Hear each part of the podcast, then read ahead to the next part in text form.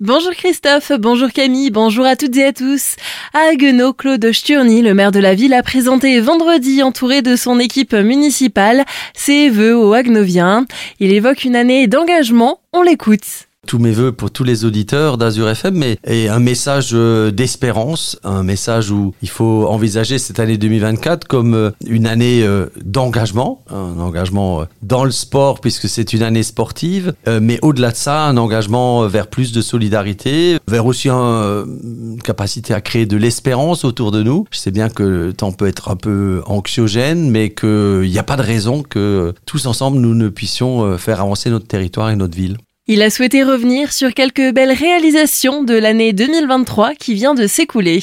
Alors, il y a d'abord des réalisations, des projets qui se sont achevés en 2023. Nous avons mis en service un nouveau parking, notamment de covoiturage à l'entrée sud de la ville. C'est un parking euh, qui sert notamment aux lycéens de la cité Heinrich Nessel, mais euh, c'est aussi un parking de covoiturage et il est équipé d'ombrières photovoltaïques, donc euh, évidemment quelque chose d'important. De la même façon, nous avons d'ailleurs équipé le gymnase Kléber d'autres panneaux photovoltaïques. On, on voit bien qu'on construit aujourd'hui, on conçoit aujourd'hui la ville autrement. C'est ce que nous avons fait en 2023 nous allons continuer à faire euh, en 2024 et dans les années qui viennent. Et 2024 sera encore marqué par de nouvelles réalisations. Quelques exemples.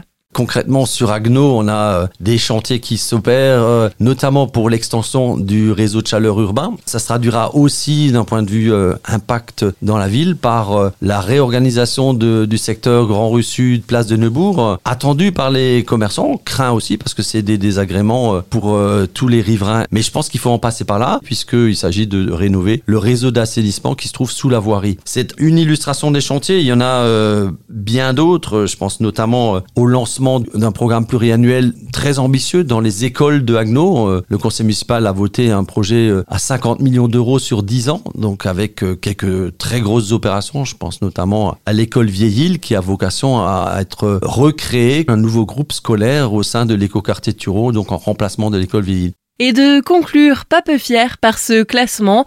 Haguenau, deuxième ville de France où il fait bon vivre, des propos recueillis par Franquiel. Réservez votre soirée du 27 janvier. C'est à l'occasion d'une nouvelle édition de l'élection de la reine de Célesta qui aura lieu à la salle des Maten. Pour les potentielles candidates, il est toujours possible de s'inscrire au concours jusqu'à jeudi. Fanny Brunstein, membre de l'association des Matcheresses et l'une des organisatrices de la soirée, nous en dit plus.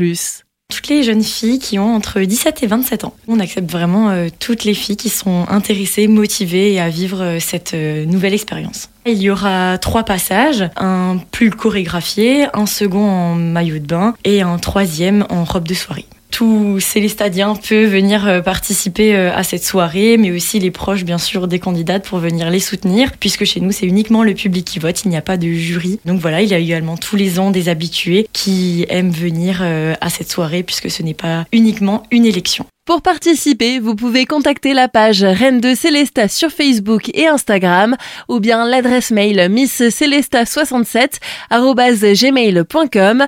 Retrouvez notre entretien complet sur notre site azur-fm.com. Et on termine ce journal par un mot de sport. En football, le Racing Club de Strasbourg a arraché le point du nul en toute forme de rencontre vendredi soir au stade Vélodrome face à l'Olympique de Marseille.